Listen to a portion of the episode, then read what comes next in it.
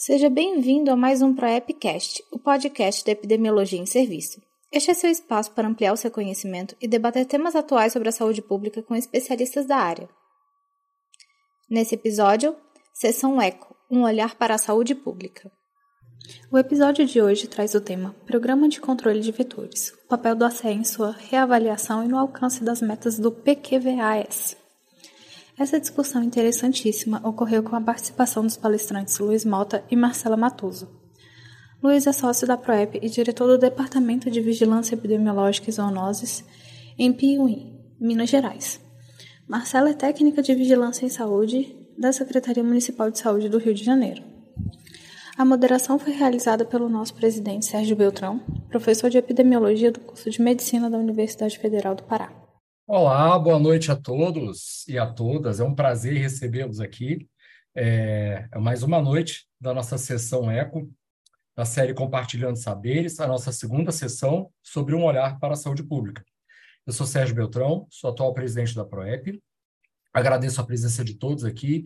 Até alguns segundos atrás eu estava acompanhando no chat algumas pessoas com um pouco de dificuldade com o áudio. Fica a sugestão de procurar ali no cantinho inferior esquerdo da sua, da sua tela o botãozinho para você ativar o seu áudio, né? Quem está ouvindo isso provavelmente está me ouvindo, então eu estou me sentindo meio besta de estar tá dando essa sugestão, mas de qualquer forma, fica aí a sugestão da gente tentar conectar o áudio no cantinho inferior da sua tela, tá joia? Uh, vou aproveitar que eu estava falando sobre o áudio e vou fazer um convite para todos vocês. Aproveitem ali o nosso chat, vamos fazer uma apresentação, vamos dizer de onde vocês são, o que vocês fazem. Para nós da PrEP é sempre muito importante conhecer os seus associados, conhecer os visitantes e os participantes das sessões ECO.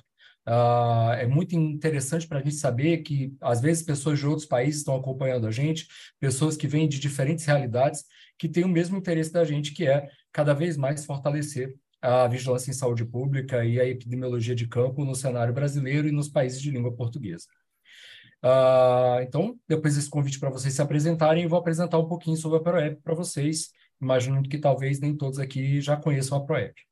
A ProEP é a sigla para a Associação Brasileira de Profissionais de Epidemiologia de Campo. É uma organização sem fins lucrativas, fundada em 2014, com a missão de fortalecer a vigilância em saúde por meio da inovação, ampliação do conhecimento e conexão de profissionais de saúde pública para a melhoria da qualidade de vida da população. Nesse momento, nós temos em torno de 380 associados ativos, Uh, e a alegria de comemorar que em 2022, com todas as dificuldades que nós passamos no contexto brasileiro, uh, completamos mais de 5.800 horas de trabalho uh, realizadas por 45 voluntários e 93 colaboradores ativos uh, no enfrentamento da pandemia e de outras emergências em saúde pública. Desde a fundação da PrEP, em 2014, como eu disse, nós já lançamos mais de 31 cursos que contam com mais de 23 mil inscritos e 16 mil profissionais capacitados em 25 diferentes países, uh, e mais de 3 mil cidades brasileiras. Esses cursos todos estão disponíveis na nossa plataforma EAD, que você acessa através do site da ProEP, que é o www.proep.org.br.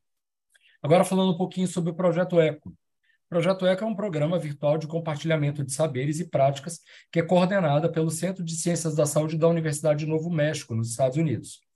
O objetivo do Projeto ECO é promover o fortalecimento das ações de saúde pública nos territórios em diversos cenários e nesses cenários também a nossa ProEP, mobilizando juntamente uh, outros profissionais da área da saúde de diversos cenários para promover um espaço de diálogo, de troca, de construção de saberes, para que a gente possa fortalecer e apresentar cada vez novas ideias, discutir propostas e construir caminhos, pensando de forma plural na construção de uma saúde pública mais forte e mais capaz de enfrentar as emergências de saúde pública que acontecem vez por outra.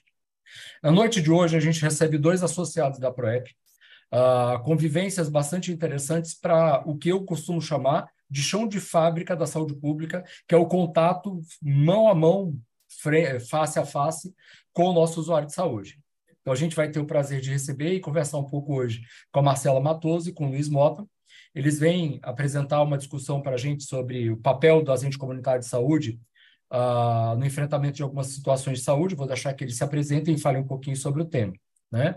Vou fazer da seguinte maneira: vou pedir que vocês dois se apresentem, logo na sequência, talvez o Luiz faça uma apresentação dialogada com a Marcela. Vamos ver qual vai ser a dinâmica que vocês preferem adotar.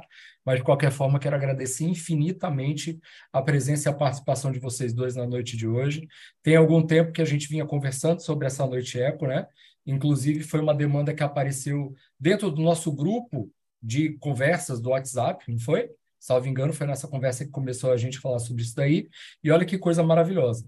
Até o presente momento, a gente teve um recorde de inscritos. Marcela é, é, e Luiz ouviram, mas eu não lembro. Patrícia, quantos foram inscritos na noite de hoje, minha irmã? 250.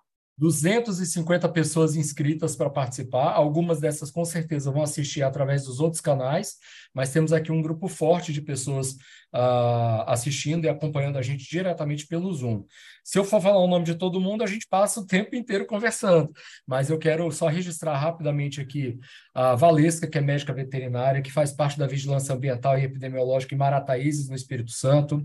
Temos pessoas de Constantina, no Rio Grande do Sul, a Bruna Delarmini, que é agente comunitária de saúde lá em Constantina, no Rio Grande do Sul. Eliane Silva, sanitarista de Caruaru Wesley, que é agente comunitário de saúde de Fundão, no Espírito Santo.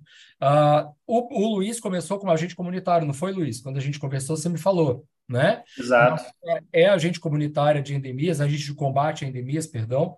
Uh, então, tem aí uma série de, de, de, pessoas que ou trabalham diretamente e vão ter oportunidade de debater com a gente, ou que de alguma forma participam desse cenário.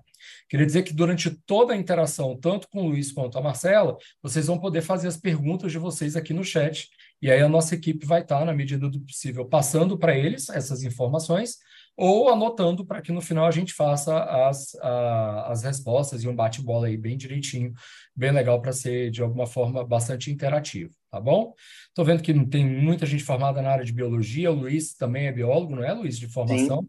Mas como eu já estou quase começando a, a, apresentar você e a Marcelo, vou ficar na minha e vou deixar a palavra com vocês. Fiquem à vontade. Mais uma vez, obrigado pela presença de vocês dois e da presença de todos que estão aqui conosco no chat, participando da interação no dia de hoje. Eu começo? Pode começar, Marcelo. Olá, boa noite. É, eu sou Marcela Matoso, trabalho na Secretaria Municipal de Saúde do Rio de Janeiro desde 2010 como agente de controle de endemias.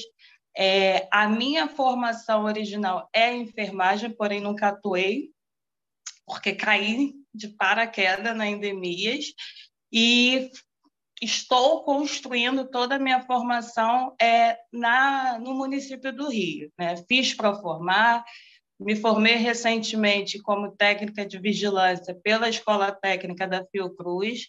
Estou fazendo a minha graduação em saúde pública, então assim eu estou caminhando ainda. Não estou tão adiantada quanto o Luiz, não, mas estou seguindo.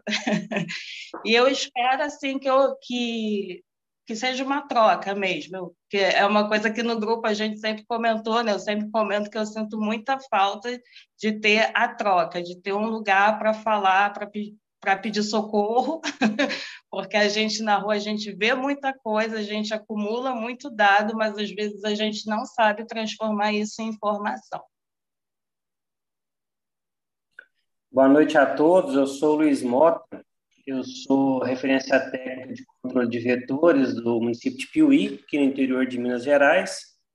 É, sou biólogo de formação, é, já estou há quase 20 anos aí no, no, na área de controle de vetores e por sete anos fui agente de combate a endemias, no trabalho de campo mesmo, casa a casa, de visita a visita. E hoje a gente está aí para trocar. Eu acho que vai ser uma, é, uma live muito produtiva. Eu vejo que estou vendo aqui no chat que muitos agentes de endemias é, né, de campo. Então a gente tem cada estado, cada município é uma realidade local. É um, né? Então assim, eu acho que vai ser muito produtiva a noite de hoje aqui. Eu vou só fazer um comentário antes da gente começar a apresentação, que o Luiz falou que cada local é uma realidade, e vou mais além. Dentro do município, do município que cada um trabalha, de bairro para bairro, de território para território, é uma Exatamente. realidade. É. Então, é, é, trabalho mesmo de formiguinha, é o dia a dia, é, é, é muita coisa para contar. E também uma coisa que eu vim conversando com o meu supervisor de campo, porque para ele eu falei, é a história da gente, né? É uma história que, não, que, que é pouco falada, pelo menos aqui, assim, e eu dou a sorte de trabalhar com o meu supervisor que veio da FUNASA, então tem muita história. Sim. E eu trabalho com um agente de campo, que é o José Ferreira, que ele me conhece desde quatro anos de idade, porque ele ia na minha casa fazer visita é, é, de campo. Ele me conhece desde que eu chupava chupeta, que ele brinca, e ele hoje ainda trabalha comigo. Então, assim, é muita história, é muita coisa, é, é muito resgate que tem que se fazer. Mas, é, mas, enfim, a gente vai discutir, eu vou conhecer também a realidade de vocês, porque eu estou muito aqui né, no Rio, então é, eu vejo que é bem diferente, e estou aqui pronta para aprender. Gente, a minha apresentação, é, eu vou contar um pouco, tá? Como que começou mesmo a história do, do agente, do trabalho de controle de vetores no Brasil, assim, um, um breve histórico a gente vê como que iniciou as campanhas de controle, é, vir nos programas de controle e falar sobre essa questão do PNCD hoje, do Programa de Controle de, de Dengue, né, de herboviroses, é, avaliações né, de metas e o papel do agente comunitário, de, do agente de controle de endemias nesse contexto é, geral. Aqui, é, eu fiz uma, um, uma linha do tempo falando é, do início né, das campanhas de controle de vetores, lá quando começou o combate à febre amarela, com Oswaldo Cruz, né, lá em 1903, ele pegando é, relatos né, e experiências bem-sucedidas na América Central, principalmente Havana, onde foi realizado ações de controle de mosquitos vetores, e ele veio e trouxe é, para o Brasil, é, iniciando lá em, mil, lá em 1903, tá? bem é, lá no início do, do, do, século mesmo. E aqui eu fiz uma linha do tempo mostrando né, o, as secretarias, os grupos criados né, com o tempo, alguns que a gente conhece mais, outros menos, né? SUCAN, né, FUNASA, né? até os programas de controle que é o PNCD que é hoje, e os principais, as normativas, os manuais técnicos de campo vigente, tá? Vai ter muito agente de, muitos agente de endemias que está aí participando hoje, identificar muito com o manual de normas, fala que é um manual é, de bolsa, né? Que serve para o agente, ele, ele ali ele orienta para tudo, né? Que precisar no campo, as coisas mais básicas, né? pesquisa e monitoramento de vetores até é, o que a gente tem último hoje aí. E hoje o PNCD ele faz parte da coordenação de programas de controle de malária e doenças transmissíveis pelo Aedes aegypti. Então aqui, gente, é só para contar é, na, nessa questão cronológica como que o agente de controle de vetores no Brasil é, as, os nomes né, que ele já ganhou com, com já quase com mais de 100 anos aí, ó, né? É, antigamente, quando começou com Oswaldo Cruz, as primeiras campanhas de controle de vetores da, com a febre amarela, é, chamava-se Brigada Polícia Sanitária, Brigada Mata Mosquito, né? Então, é, foi o primeiro nome dado o trabalho do agente de campo, ali, vamos dizer, o trabalho ali no campo realizado. A guarda antilarvário, que foi muito conhecido na, no controle da malária, tá? Ali tem um, um agente, ele, ele fazendo tratamento num, numa, numa, numa cacimba, né? No chão onde fica as ervas do, do anófilis, né? Em 1970, né, a Agência de Saúde Pública, Guarda Sanitária, depois de 94, né, daí vem um nome que muita gente às vezes vai identificar, Guarda Sanitário, Guarda-Chefe, né, chefe de área, que são os supervisores que, que toma conta das, das equipes de campo, né? E depois, em 99, 2000, a gente combate endemias, tá? Que foi é aquilo que, que, que é o vigente até hoje, esse nome é, que a gente conhece aí. Aí, no final, eu vou estar tá falando para vocês uma coisa que a gente estava até comentando no chat, pessoal, ó, na, no grupo de WhatsApp da ProEP, é, que o, o, o, futuro do agente de combate a endemias é ser agente de saúde única, né? Uma visão que eu, que eu tenho, que já é também já é compartilhado por muitos, do agente ter aquela visão multifatorial das ações e dos contextos de saúde e epidemiologia de campo em que ele está inserido ali. A gente vai falar isso no, depois nos comentários e, e, todo mundo discutindo também. Aqui, é, como que o, o, o PNCD chegou aos objetivos e metas que ele hoje, que a gente fala que desde 2002, né? Os, os, programas de controle oriundos dele foi o PEA, né, que é o Programa de Erradicação de Aedes aegypti, e o PIA-CD, que da onde veio a questão da construção do que é o PNCD, que ele em 2002, né? O programa de erradicação do Aedes, aegypti, ele visava principalmente a questão do, da eliminação e erradicação do vetor, principalmente visando controle químico, tá? Então, aquela visão que do veneno, né, o DDT, foi muito usado numa época que hoje ele, é, ele é proibido pelo Ministério da Saúde e ele é a questão da intoxicação, né, é, é muito, é, ele é muito maléfico para o meio ambiente e, e em si para quem usa, né? Hoje ele não é utilizado mais. Então, é, como que ocorreu a questão de um, é, de um programa de controle para o outro? Experiências passadas, né, que não foram bem sucedidas e avaliações e mudanças até chegar ao que ele é hoje, tá? É, com a questão do monitoramento de vetores, a importância de saber a, a, o grau de infestação que aquele município ou região está, né? A questão da morte por dengue é, e principalmente também a taxa de incidência, né? Os casos de dengue é, com, nas epidemias, né? Introdução de vírus na época do PNCD, introdução do sorotipo 3, né, que foi uma coisa assim que fez na época o governo reavaliar a questão do perigo de, de grandes epidemias e aumento de morte por dengue e é onde saiu o PNCD.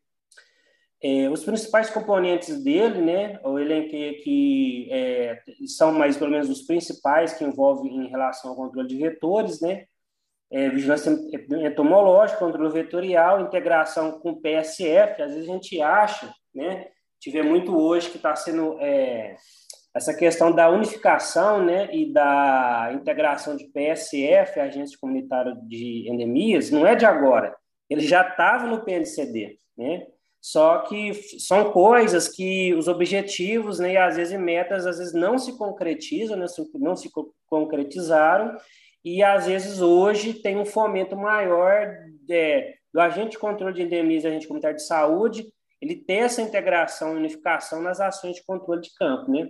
A importância da mobilização social, que foi visto no PNCD, da importância que tem isso nas ações de campo, aquela questão do morador ser um protagonista das ações de controle, né, que antes não era tão visto antigamente nas primeiras campanhas de saúde pública, depois ele já foi visando isso mais é, a partir do PNCD.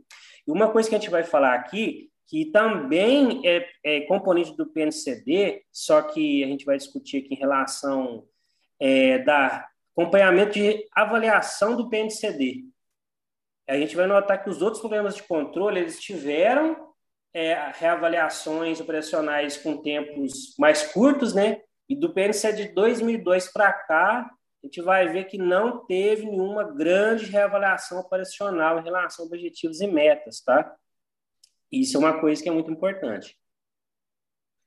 A vigilância entomológica, né, que é um dos componentes, né, em relação à importância dos indicadores, né, é, a importância dos indicadores e principais criadores bairro a bairro, né, então isso é uma coisa que, que veio no PNCD e foi a gente vê que está mais, já está no PNCD, mas, por exemplo, o uso de ovitrampa, né, para monitorar a presença do Aedes aegypti. Tem município que até hoje nunca utilizou, ou às vezes nem conhece, e, o, e o, a ovitrampa já está lá nos livros de normas técnicas de 2000, 2000, desde 2002. Só que às vezes tem município que agora está conhecendo a questão do monitoramento do ovitrampa, a importância que ele tem em direcionar as ações de controle, a importância do LIRA, É, então, é, tem esse braço que é muito importante, eu acho que é um, um dos braços mais importantes da, do controle de vetores, que é a vigilância né, é, da, do, do Aedes aegypti. E eu acho que o braço mais importante, eu acho, da, das componentes, né, que é o controle vetorial, né? A gente tem aqui os objetivos e metas que eu elenquei aqui, e o que, que é importante a gente ver aqui sempre é, nos componentes ele se, é, dos objetivos e metas que tem do PNCD, ele sempre frisa muito a questão do monitoramento e controle, tá? E participação comunitária. Então, isso é muito importante para a gente ver agora, entender, para depois a gente ver como que o, o, pro, é, o programa de, de avaliação da vigilância em saúde ele olha e monitora essa o PNCD em caso de metas para municípios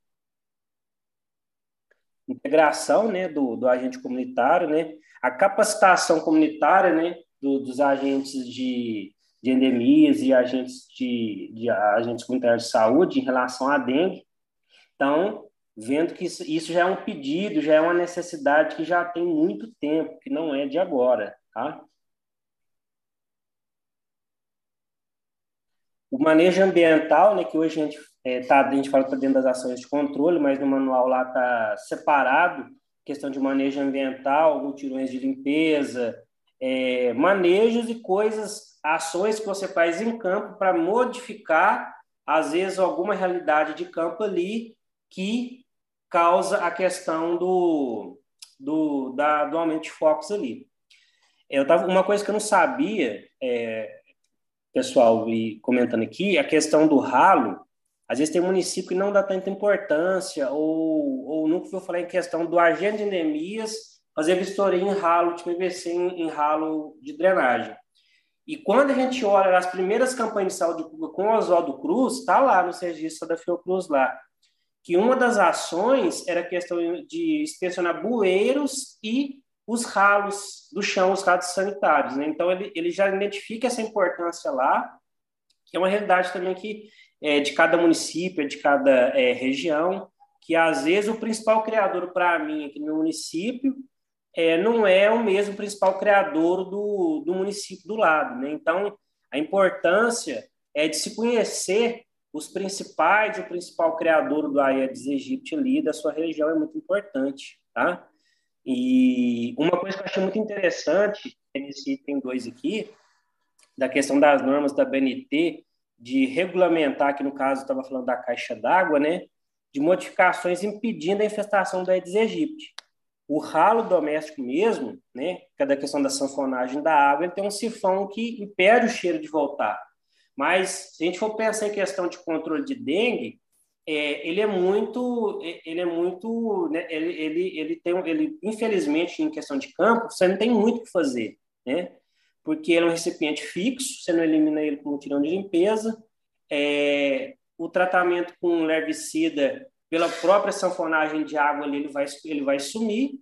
E todo ano ele sempre tem água, né? O tempo inteiro não precisa de água de chuva, né? Então, isso faz com que essa questão da proposição é, das normas técnicas da MNT, em se pensar, né, é, um exemplo dei do ralo aqui de modificações estruturais dele que não que impeçam a questão da, da colonização por larvas e postura de ovos pelo Aedes. Uma coisa né, que foi muito frisada aqui na entrada do PNCD foi a questão da educação e mobilização social, aquilo que eu falei. Né? Antigamente, lá no PEA, na FUNASA, é, nos primeiros programas de controle de vetores, na, na, na criação dessas secretarias, é, não tinha tanto essa visão da importância da mobilização social. Né? Então, isso no PNCD ele já elencou né, aqui várias ações né, de mobilização social que o município ele tem que realizar com, com o passar do tempo durante o ano, impedindo, é, em relação a criadores de mosquito, é, ações educativas no, na, na, comunidade, escolas, né, e com a comunidade é, em si. Aqui, gente, é, aonde que eu, eu, duas, três publicações é, que eu peguei aqui para a gente colocar e discutir também é sobre a questão da, são pessoas, pesquisadores, né, que publicaram é, artigos falando da questão do, da avaliação do PNCD no Brasil, né? É, o Peçanha, ele fez um estudo, né, de 2003 a, a 2006 é, em alguns municípios do Brasil, né? E ele viu que o PNCD, esse ele fez, foi em, 2000, foi em 2009, tá? Lembrando que o PNC de 2002, ele viu que na maioria dos municípios é, o PNC dele não atinge e não ele evidenciou isso que não atinge em questão aos principais objetivos e metas, tá? E há uma grande necessidade de reavaliação operacional em relação a isso.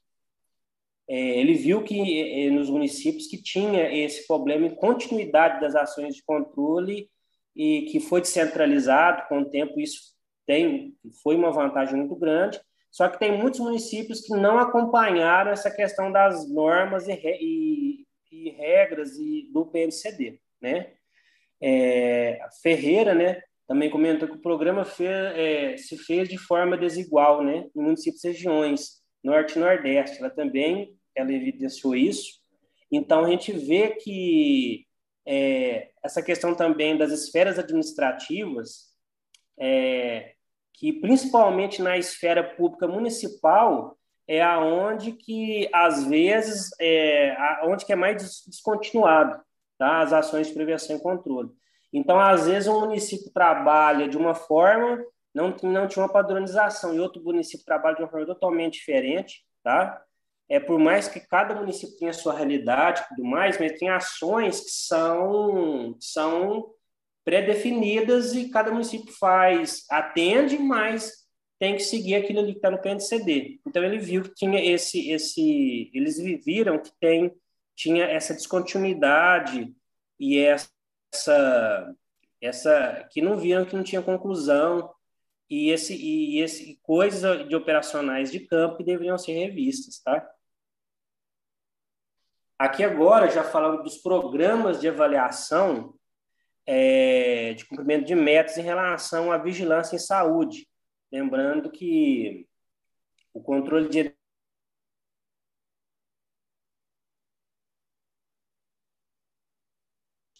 Aí foi instituída a vigilância ambiental, onde que o setor de endemias foi incorporado. Então, essas, essas, esses programas de avaliação aí, ó, o ProFVS, o ProMaves, hoje está o, o Vigiminas, tá? São programas que avaliaram as ações de controle de vetores do município, e é isso que a gente vai falar aqui agora, que eu vou falar, mostrando o que, que o, as programas de avaliações cobravam dos municípios e o que, que o PNCD ele almejava e o que, que ele definia nele ali. É, a primeira avaliação foi em 2002, tá? Então, tinha três principais. Aqui eu estou colocando, tá? Só o que foi de vigilância ambiental relacionado à, à área do setor de endemias, tá? Lembrando que tem outras várias cobranças, mas eu coloquei só aquela que é direcionada aos agentes de endemias, tá? A supervisão de campo das atividades de controle vetorial e dengue, que é, uma, que é uma atividade que é feita pelo supervisor, né? Borrifação por triatomínios, que é no controle de chagas, porque o, o setor de endemias e controle de vetores, ele geralmente isso também modifica de região para região. Na região norte é controle da transmissão da malária, né? Então, isso, a questão das ações de controle modifica em relação à região também. Campanha antirrábica animal, né? Que a gente está aí agora, acho que, pelo menos em Minas, né? a campanha antirrábica começou aí. E também as ações de vacinar os, os animais é de competência, geralmente, do setor de controle de vetores. Aí, em 2013, 2014, o que, que aconteceu? Uma, é, uma um, um, um, critério de avaliação que entrou no programa de controle, é, na, no, no programa de avaliação da vigilância foi em relação à cobertura de visitas do agente de endemias, tá? Uma, é que é uma realidade que eu acho que os agentes vão identificar muito aí, aquela questão do supervisor, né? Cobrar a questão da produção diária de visitas, né? O manual de normas técnicas fala que a média nacional é de 20 a 25 casas dia, tá? Só que também essa cobrança de metas de visitas pelo agente de, do agente de endemias, ela varia de região para região. tem município que pode ser 30, 40, isso varia muito, tá, de região para região.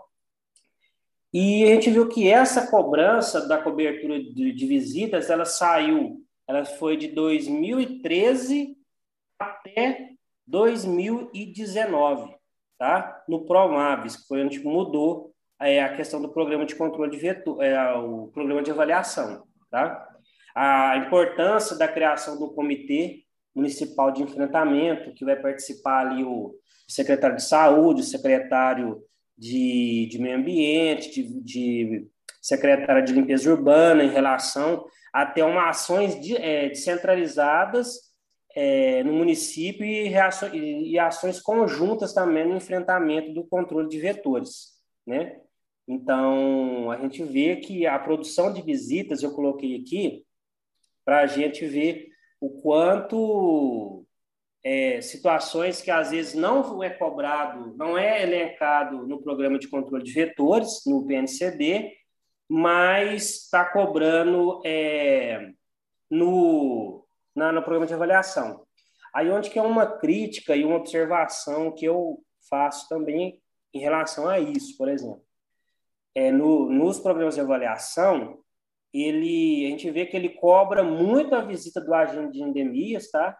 Como, suponhamos, a visita por si só, ela já fosse essencial em relação ao controle de vetores, mas os programas de avaliação que a gente viu aqui, né, que a gente vê, que não teve nenhuma ação direcionada à avaliação em relação a monitoramento e a controle, só a relação à mobilização social, tá? Então a gente vê que nos programas de avaliações é, ações direcionadas para o controle de vetores, bloqueio, mutirão de limpeza, monitoramento que seja resultado de lira e uso de ovitrampa, foram é, ações que são essenciais do controle de vetores, mas não foi elencado no, no programa de avaliação. Então, o que, que dá a impressão?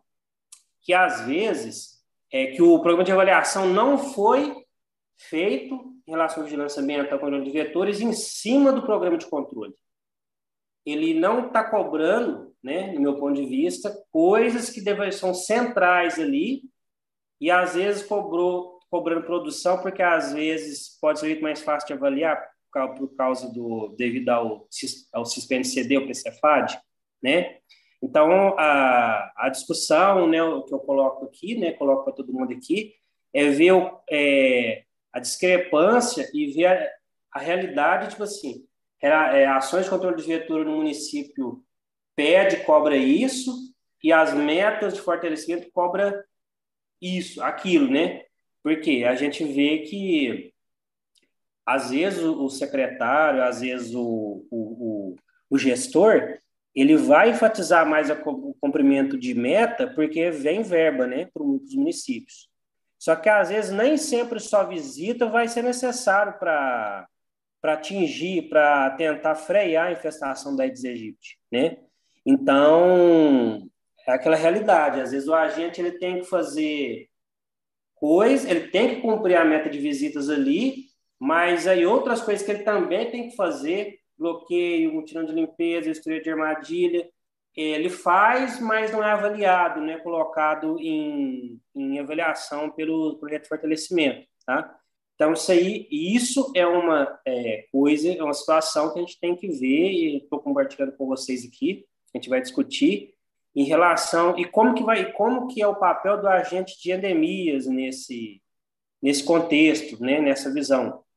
Ele ele ele ele tem aquele, será que a visão mesmo é só ficar fazendo visitas e não fazer ações direcionadas, né? Efetivamente direcionadas vão ser avaliadas? Então, eu vejo que o agente de endemias ele, ele tem um papel crucial nas ações de controle, somado é, aquilo que já está preconizado, só que às vezes aquilo não é avaliado. Né?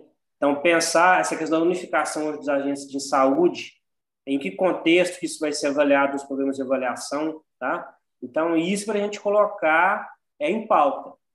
É, essa reavaliação do controle, do controle de vetor que desde 2002 não tem nenhuma reavaliação até hoje, né, que necessita uma reavaliação operacional. E como que isso é inserido em campo com os agentes de endemias, tá?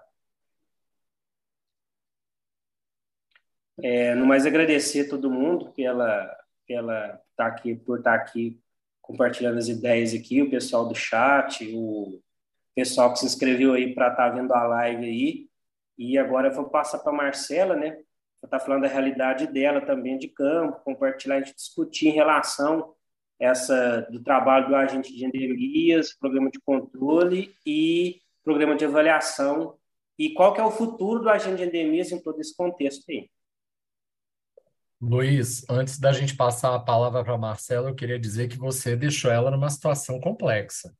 Você fez uma apresentação e tanto, viu, meu amigo? Parabéns, de verdade. Muito bom. Ó. Muito bom, não foi, Marcela? De verdade. E antecipando, e várias pessoas aqui no chat perguntaram se você se dispõe a fazer uma partilha desse material, que para eles está sendo extremamente interessante, porque você sistematizou um contexto histórico muito bem contextualizado que, na minha avaliação, é útil para fortalecer o trabalho do agente de combate a endemias no, nos municípios, para o contexto educacional. Né? Eu, eu sou professor de epidemiologia e eu acabo, dentro da, da, da, minha experiência em saúde coletiva, falando mais de agentes comunitários de saúde do que de agentes de combate a endemias.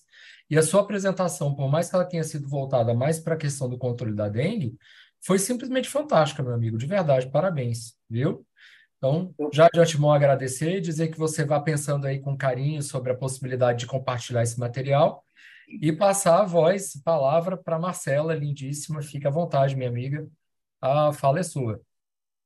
Okay. Eu tentei, só antes da, da, só um pouquinho, Marcela, só fazer um, uma, uma pontuação aqui. Eu tentei, Sérgio, fazer a apresentação mais enxuta possível, mas assim, tem muito material que eu ia incluir só que se eu incluísse, ia abrir muito, ia abrir mais o leque e, e ia demorar mais a apresentação. Eu tentei resumir o máximo possível.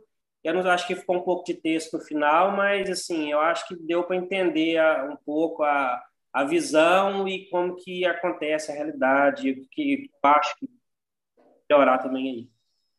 Enquanto você apresentava, a gente vinha conversando aqui nos bastidores que se a gente realmente começar a, a se aprofundar, não se aprofundar não, né? A, a, a, se estender, se aprofundar é um movimento ainda mais denso. Se a gente começar a se, a se estender dentro das atribuições, das responsabilidades, da interface importantíssima do agente de combate a endemias, no controle de determinadas situações de saúde, independente de serem endêmicas ou não, né? É, agravos e tudo mais. Meu amigo, a gente vai ter história para contar e conversa para ter aqui na sessão Eco durante muito tempo. Então, eu entendo quando você diz que você resumiu e digo para você que nada nos impede, muito pelo contrário, né? tudo nos convida a pensar em mais sessões ecos, mais noites para a gente falar sobre outras possibilidades para que a gente entenda melhor. Eu preciso entender melhor o, o papel da gente de combate a endemias. E às vezes o, o colega, agente de combate a endemias que está no município, pode se empoderar a partir do conhecimento que vocês trazem, né? Então, pode ter certeza que a gente ainda vai conversar mais vezes sobre isso, eu tenho é. certeza. É, é necessário e precisa. Verdade. Então, eu vou pegar carona, né? não à toa chamei ele de professor, não errei, viu? Então, eu vou falar a prática disso, disso tudo que ele falou né, dentro da minha realidade aqui no município do Rio e na CAP que eu trabalho, é, na região que eu trabalho, no bairro que eu trabalho, porque tudo isso é um, é um detalhe, né? Como ele falou, cada região, cada território tem sua particularidade. Então, boa noite para todo mundo, mais uma vez. É, eu estou lotada na 4.0, que fica na zona oeste do Rio de Janeiro, no bairro da Taquara eu nasci e fui criada nesse bairro, então, assim, toda a transformação desse bairro eu conheço. Em que sentido? É, o bairro que eu cresci, ele tá passando, ele ainda está transicionando. Que, em que sentido? É, eu morava no lugar de mata, basicamente, que a gente até brincava que era o interior do Rio de Janeiro e tudo mais.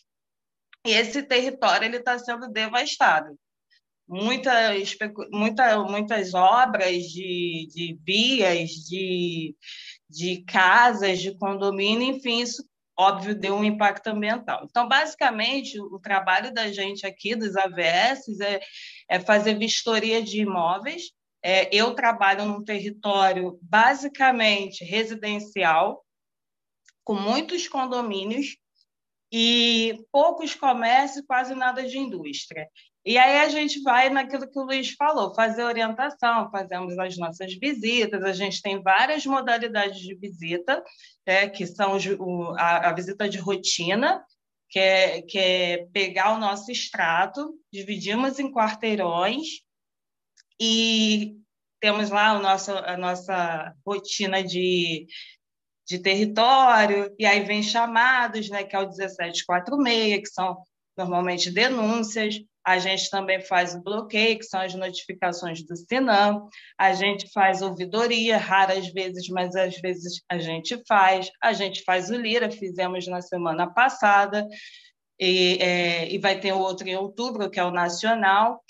A gente faz é, ação estratégica, né, que é a armadilha, colocar as paletas, que fiz, fiz isso antes de ontem, a gente também faz PVE, tudo isso a gente faz. Né? Temos as nossas fichinhas aqui é, de investigação ambiental para os vídeos, né? vídeo solo, vídeo água, vídeo ar, a gente cadastra é, tudo que se tem. É uma pena eu não ter conseguido montar essa apresentação, mas porque tem bastante material mesmo. A gente tem o, o que a gente chama de FAD1, que é a nossa rotina, que a gente anota o endereço, a quantidade de depósitos, se a gente tratou, se a gente não tratou, se tivemos tratamento alternativo, que é a orientação, né, usar o mínimo possível o, veneno, o, o remédio, né, como a população chama, mas que são os larvicidas.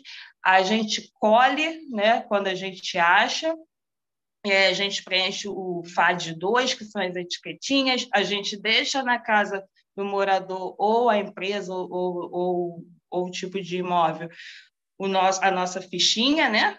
A gente tem o nosso FAD 4, que é o nosso itinerário de trabalho, que fica com o nosso apoio ou supervisor. A gente tem o nosso FAD 5, que é o reconhecimento geográfico, junto com o nosso mapa. A gente tem o um mapa tanto em PDF quanto eu costumo, eu costumo imprimir tudo. Eu sou a menina do, das anotações. A gente tem o 06, que é o consolidado dos nossos quarteirões, que de tempo em tempo a gente está atualizando, e a gente tem o SET, que é o semanal da gente, que a gente pega o nosso consolidado e passa para o nosso, nosso apoio. E, nesse, e, e, nessas semanas que a gente está fazendo o nosso trabalho de campo, a gente tem os 1746, que são as demandas que a gente, que a gente tem. Normalmente são denúncias, e a gente costuma brincar que são as brigas de vizinho, que a gente tem que se meter, porque a gente também é psicólogo, a gente vai descobrindo isso com o tempo. Tem os casos confirmados de dengue, que são os bloqueios, que, no caso, esse é um pouco mais complexo, que muitas vezes, quando a pessoa é, vai ser notificada, né, vai numa unidade de saúde, ela, ela às vezes não mora no local né, que a gente trabalha, então a gente tem que ficar fazendo busca ativa mesmo, é, entender que essa pessoa não morava, de repente, no bairro, ela só trabalha, enfim. E a gente também faz a, a... mais raras vezes, eu só fiz uma em 13 anos que eu estou aqui, que é a ouvidoria. É, basicamente, como eu falei para vocês, o lugar que eu trabalho são condomínios, classe média. É, não trabalho em comunidade, mas não trabalho em lugar luxuoso. Então, assim, hoje, aonde eu trabalho, eu tenho, assim, basicamente ralo ralo e piscina. 90% das minhas casas têm piscina, graças a Deus, quase todas tratadas.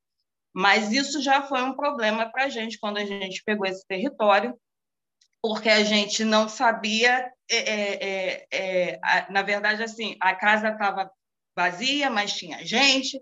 Então, a gente foi tendo que convencer a população que ela tinha que botar alguém para vigiar essa piscina, que não, não, o larvicida em si, ele sozinho, ele não faz diferença se, você, se o morador não tiver o cuidado. E aí, quando teve o, o último, a última epidemia, Inclusive, a minha sobrinha ficou muito ruim, muita gente ficou assustada. Então, hoje em dia, quando a gente passa numa casa, a pessoa fala assim, eu tive dengue, a gente já sabe que a casa está ok é meio que isso, sabe? Mas, assim, é, é, de uma forma geral, tem muito mosquito? Tem. Como eu falei, a área desmatada. É, muitos condomínios que hoje tem eram sítios, é, era uma parte da Pedra Branca. É, é, tem outros insetos também, questão do lixo também, mas não tem tanto no meu território. É mais mesmo a questão do ralo da piscina e o desmatamento. Então, eu sempre converso com os moradores. Você está morando aqui hoje num lugar que já foi uma floresta, entendeu? E muitas, muitas pessoas assim não entendem tanto, mas quem é antigo entende. Então, assim, basicamente, a gente é, é, inspeciona esses depósitos, né? Caixa d'água, quando a gente tem acesso. Eu praticamente não tenho, porque as minhas casas são muito altas. É, enfim, servíveis, muita bromélia que tem, como tem bromélia no meu território. É, tem muito, muita plantinha né, no vaso e a gente orienta. A gente sempre fala o seguinte: não tira a sua planta, cuida dela. Se sentir que não está legal para cuidar, tira o prato.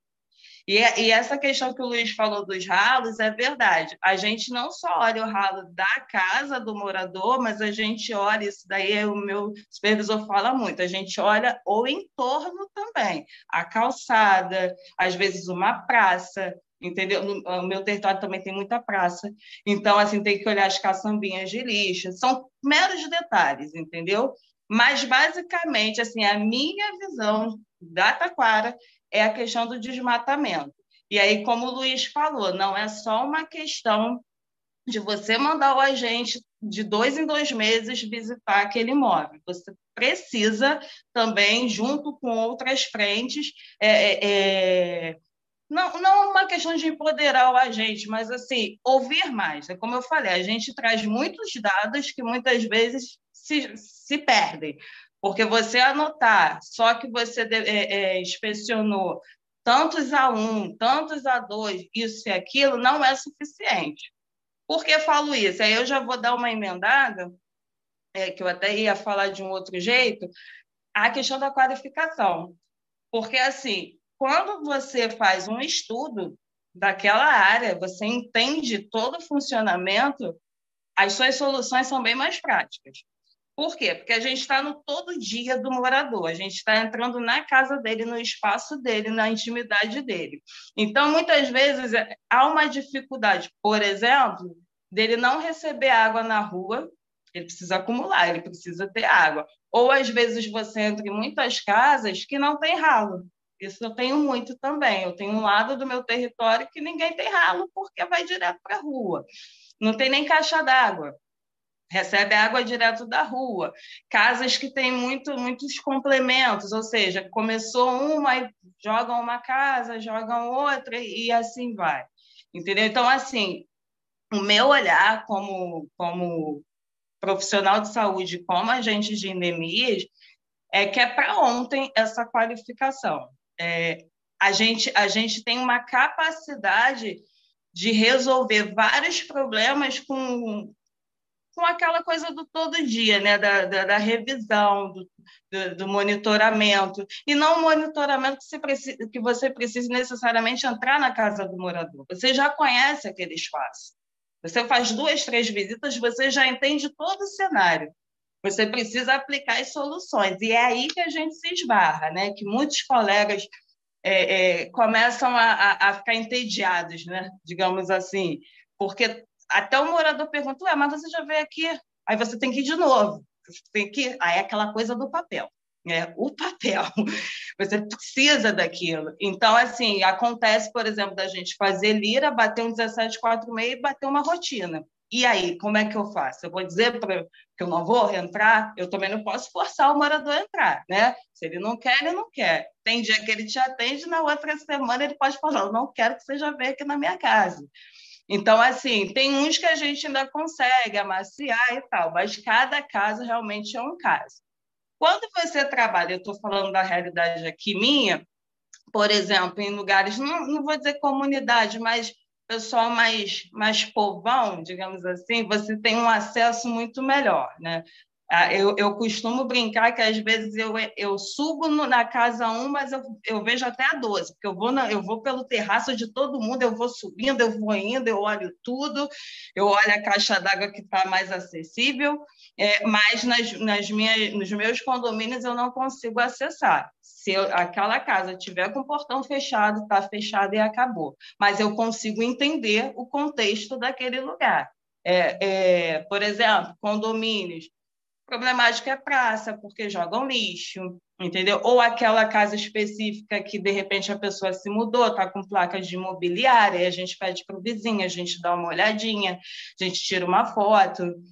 Às vezes a piscina só está verde, não tem nada, entendeu? É, é, é, coisas assim, bem do cotidiano. Às vezes, por exemplo, é a concessionária de água que abriu o buraco, mas não tem nada a ver com a gente, a gente, a gente orienta o morador a, procurar esse tipo de ajuda, mas assim, não é um respaldo que nos dê, é uma coisa que a gente vai criando uma vivência, é, é, uma sagacidade até mesmo, né, de o trabalho de campo ele é muito bom porque você conhece bastante gente, né? Você vai ficando amigo do, do, do, do moço da, do gari, do correio, do, enfim. Eu falo para caramba, eu falo com todo mundo, eu pergunto tudo para todo mundo, para pedreiro, para o que for, porque eu tô ali para passar. Eu estou ali para orientar. Então, tudo que eu posso, eu faço. Mas tem coisas que saem da nossa alçada como indivíduo. E sim, a gente tem que procurar uma instituição. Eu não estou aqui nem criticando assim é, é, a prefeitura, isso, aquilo, não. Eu estou falando que é por si só muito difícil você trabalhar no campo porque você nunca sabe o que, é que você vai encontrar. Às vezes a casa está ali toda toda desgrenhado e você acha que aquela casa é problemática, mas aquela casa que está toda bonitona está cheia de foco. Então, assim, é, é, é, o trabalho de formiguinha, mas é também um monitoramento de cima para baixo. É assim que eu raciocino, que é o que eu chamo de diagnóstico. E é que eu falo que faz falta epidemiologia para a gente. Porque a gente começa a pegar estatística, a gente começa a comparar as coisas e entender que tal lugar funciona de um jeito e tal lugar funciona de outro. Eu, por exemplo, não trabalho integrada com clínica da família, então a gente assim faz o nosso serviço, passa para o nosso supervisor e ele já passa para a nossa gerência. É assim que a gente é, funciona. Você quer falar mais alguma coisa, Luiz? Que aí eu já passo para a qualificação, que eu vou mudar só um pouquinho de assunto. Não estou ouvindo. Luiz, você está sem áudio. Obrigado, Luiz. Ô, Marcelo, parabéns viu, pela apresentação, assim, as colocações suas, acho assim, excepcional você para falar essa questão da realidade sua de campo, né? Aquele que um, eu vi um comentário no chat aqui, ó, não, Marcelo, você falando assim, eu estou visualizando as ações como se eu tivesse lá no campo, tá? E, e a gente que, a, que já trabalhou, quem já e trabalha, ver essa questão na visão do outro. Aí pegando, o pessoal, essa isso que a Marcela falou, a quantidade de ações que o, que o agente de endemias, que, a, que o controle de vetores tem que fazer, é, aí é onde que eu, que eu, que eu puxo é, a questão do, do programa. A quantidade de ações que ele faz de monitoramento, que é lira e, e uso de ouve-trampa, é, é, manejo ambiental, que é a questão do, do, do, do mutirão de limpeza, acho que muitos municípios fazem também, né? E a gente vê a quantidade de coisas que tem que ser feita e, e, e se não fizer, a, a, situação local do quadro de, de dengue arbovirose ali vai ser muito pior, porque por mais que às vezes tenha uma epidemia e tudo mais, a gente tem que concordar que se teve epidemia com aquelas ações de controle, monitoramento, se não tivesse, a situação seria muito pior. Seria muito pior. Então, assim, por mais que às vezes a gente não consegue frear como é, para impedir uma epidemia, mas as ações, de certa forma, é, impediram um quadro pior, mais a pior do que aquilo que foi apresentado.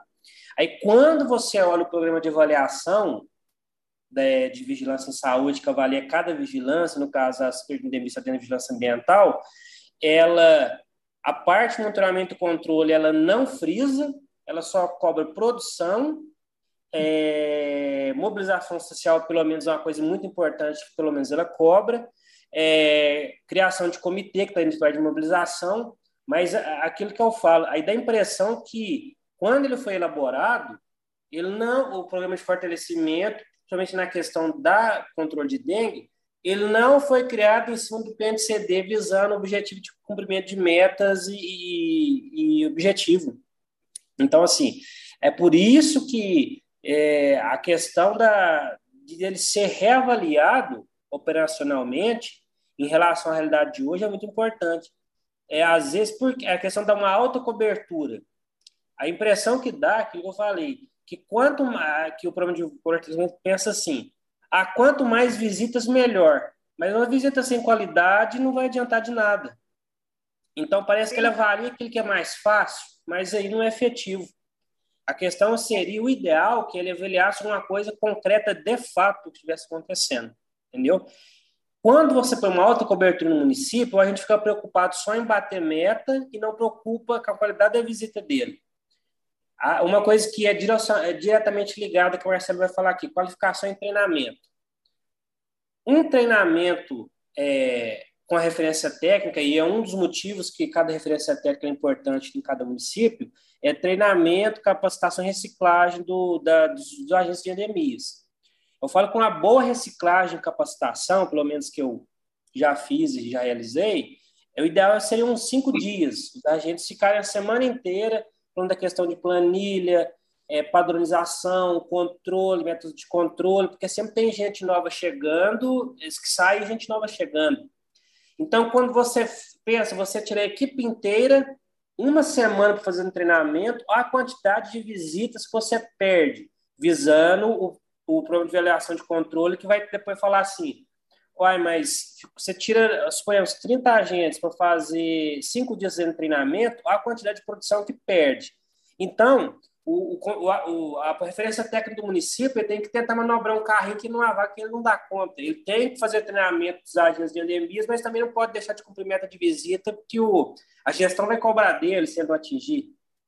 Então, assim, é isso, eu falo assim, não, tem certas coisas que não casa, tá? E é por isso que é importante essa questão da avaliação do controle de dengue e a reavaliação do método de cobrar também. Ele tem que cobrar coisas que são realizadas de fato. E não, e não coisas que são fáceis ou mais fáceis de gerir para ele lá de longe por programas online e por plataformas é, de lançamento de dados. Entendeu? Então é isso que eu deixo aí, é, baseado nessa fala da Marcela aí. É, eu vou complementar de novo. É, eu tive a, a oportunidade, foi 2014, eu acho. Gente, eu fiz o Proformar e da minha turma foram só três, né? Foi bem grande, foi, foram várias NADs e tal, e a gente fez um, um diagnóstico de, uma, de um bairro vizinho nosso, que no caso foi a Curicica. É, fizemos tudo, foi sensacional. Depois, três anos depois, eu tive a oportunidade também de ser, de ser selecionada e eu fiz o curso técnico de vigilância, que é o famoso CT Visal. Esse foi bem duro mesmo, foi um ano e oito meses a gente foi dispensado, né? Tínhamos de três a quatro dias na semana, onde a gente estudou as quatro vigilâncias profundamente, estudou políticas públicas, a gente fez estágio em clínica da família com diagnóstico, a gente fez estudo de caso das quatro vigilâncias, a gente fez visita técnica na SEDAI, a gente teve uma semana de, de treinamento de malacologia na Fiocruz, ou seja, a gente estava a gente saiu bem afiado, né? Não foi todo mundo da minha turma, só fui eu. Já somos oito na minha turma, só fui eu que fiz. Realmente, no final do curso eu estava esgotada. É, mas, assim, você e no final você apresenta né, um trabalho de, de, de campo com soluções, com planejamento estratégico, e aí você sai com uma sede de saber, né? Você fala assim, eu sei tudo. E aí você volta para o seu território e aí você tem que se desprogramar, porque você vem num outro ritmo de muito conhecimento, de muita coisa para botar para fora, porque é aquilo que você enxerga o tempo inteiro e lá você pode falar, lá você pode botar né, a, sua, a, sua, a sua cabeça. Para pensar em soluções, eu, eu sou muito objetiva, eu, eu, eu sou muito agitada, então tudo eu gosto de dar solução, eu não, não aceito só o papel. E até o meu supervisor mandou baixar a bola, porque eu estava assim, é isso, é, sabe? Eu estava quase que um droner né, na, na, na, na equipe, e aí você vai sei lá, meio que definhando, assim, fiquei muito triste, fiquei chateada, falei que eu ia embora, aquelas rebeldias. Mas aí sim deu a vontade de continuar o estudo. Eu falei, é, acho que a única forma que a gente tem de mudar é não largando para trás. Né? Eu, eu me identifiquei nisso. E a gente escutava o tempo inteiro essa questão da vigilância né, das vigilâncias, que elas têm que se integrar, é, que ela, ela tem que trabalhar junto com a atenção básica, o agente comunitário, o agente de endemias, tudo muito bonito, mas não, né, a gente sabe como é que é. Mas a, é, eu fui criando o meu jeito de trabalhar, tudo eu anoto. Tudo eu anoto, todo mundo rico, eu tenho um caderninho que eu anoto tudo, eu tenho uma sinopsezinha, porque eu gosto de conversar com o morador, eu gosto de entender as coisas. Então, quando o morador é novo, por exemplo, ah, eu moro aqui há cinco anos, eu falo, eu moro há 40. Então, eu sei do que, que eu estou falando. É, quando, nunca trabalhei em outra casa, tá? Mas, assim, aí eu vou explicando para ele, olha só, isso aqui era um brejo, sabe? Isso aqui, é, eu brincava aqui, é, vamos tentar fazer desse jeito, é, tem que ah, mas vocês não botam mais o remédio, não tem mais fumacê, tem todas essas questões que eles reclamam. Eu falo, graças a Deus, porque teu filho tem rinite, a minha também. Então, assim, é, é tipo, hoje em dia eu acho que as pessoas estão mais prontas para pelo menos escutar. Porque isso, assim, conversando com meus supervisores, eles falam que na época do SUCAM, da, da FUNASA, era aquele negócio, bomba, taca, né? A gente perdeu também bastante gente, e a gente acredita que por conta de usar esses venenos, né? Hoje em dia a gente usa um comprimidozinho, e aí eu mostro para o morador, olha, isso aqui que eu tenho, tá? Eu, mas eu acho melhor botar o sal, botar o cloro, entendeu? A senhora pode cuidar, não vou ficar te incomodando toda hora. A gente vai no jeitinho, a gente vai conquistando. Mas é, é uma coisa assim que você precisa se reinventar para ser notado. E aí vem outras questões. Muita gente não, não se reconhece. É, muitos colegas ficam naquela assim, ah, mas eu queria, eu queria estudar, mas sei lá, eu não sei como é que eu faço. E eu sempre falo, gente, o conhecimento você busca sozinho, né? A gente não precisa de ninguém. Mas assim, eu acho que ainda falta um pouquinho de, é a minha opinião, de luta pela causa. Por isso que eu falei no início na questão do resgate histórico, porque antigamente, por mais dificuldade que eles tivessem, eles eram respeitados. É, eu lembro quando eles chegavam lá em casa, a gente ficava agitado, oh, moço, moço da dengue! Era assim que a gente falava com os vizinhos, que a gente já reconhecia eles como carteiro, gari e tal. Hoje em dia você tem vários nomes, porque eu sou mata-mosquito, eu sou a moça da dengue, eu sou a moça da, da a gente, eu sou tudo. Então eu sempre falo como queira, né? Porque assim, pelo menos me recebe. Ainda tem isso, você agradecer do morador te receber, né? O quanto que isso é um pouco chato, porque parece que você está ali, enfim, né, de favor. Mas a gente não muda as coisas do nada. E isso, depois da pandemia, ficou mais chato ainda, confesso. É. Porque é, aí se usou a desculpa da contaminação. E aí a gente trabalhou apoiando também nas vacinas, aí a gente viu aqueles casos horrorosos, o povo escolher vacina e, e aí misturar dengue com Covid. E aí as pessoas fazem uma salada de fruta, por quê? Porque a população mal sabe como o SUS funciona. Essa que é a grande verdade. Quando a gente faz, às vezes, chamado de 1746, a pessoa fala assim, nossa, nossa, que rápido! Isso, é, isso é o SUS? As pessoas ficam perdidas. É, elas não sabem de fato. Para elas, o SUS é o hospital, é o UPA, é, é, é, a clínica da família. Quando tem clínica da família, posto de saúde, pegar remédio, tomar vacina, tá ok.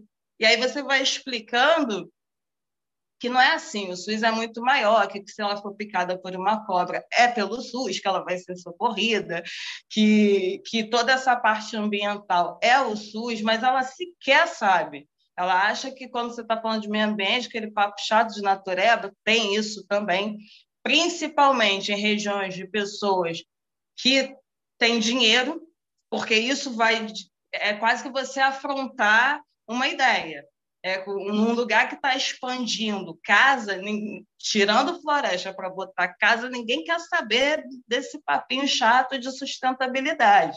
Mas se você, de repente, for numa comunidade conversar com a pessoa de uma reciclagem de lixo, de uma reutilização, eles vão prestar atenção, porque eles sabem o pavor que é de ficar doente, de ter que enfrentar um, um sistema público de saúde, de ter que faltar na escola. É, pelo menos vão te ouvir. É, pode ter até alguma, algumas culturas, né? De, enfim, é, uma vez eu entrei numa casa e, e, o morador falou: não, aqui não tem cestinho de banheiro. Eu falei, mas como assim? É, não, a gente taca tudo no ralo. Eu falei, não, não pode. Não, não pode. Isso é por isso que está entupindo. E aí a gente começou a conversar e ele falou: Meu Deus, eu não sabia. Eu falei: Viu, eu te ensinei agora. Agora você não vai fazer mais errado. E assim você vai ganhando. Então, são coisas muito cotidianas que não é lá em cima que vai saber.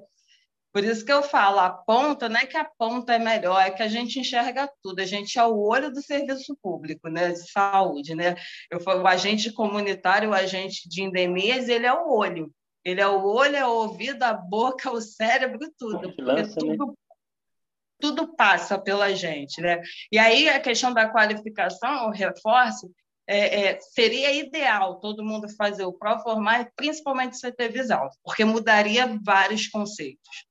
Só que, assim, primeiro que é difícil você conseguir, né? É uma seleção e, e você sustentar esse curso é cansativo, é dispendioso. Eu não sei como ocorre em outros estados, em outros municípios. Eu, eu, eu participei de seleções, né? É, teve colegas meus que não puderam fazer, mas na, no CT ainda tem, tem outro pré-requisito, entendeu? E, e aí, o que, que acontece?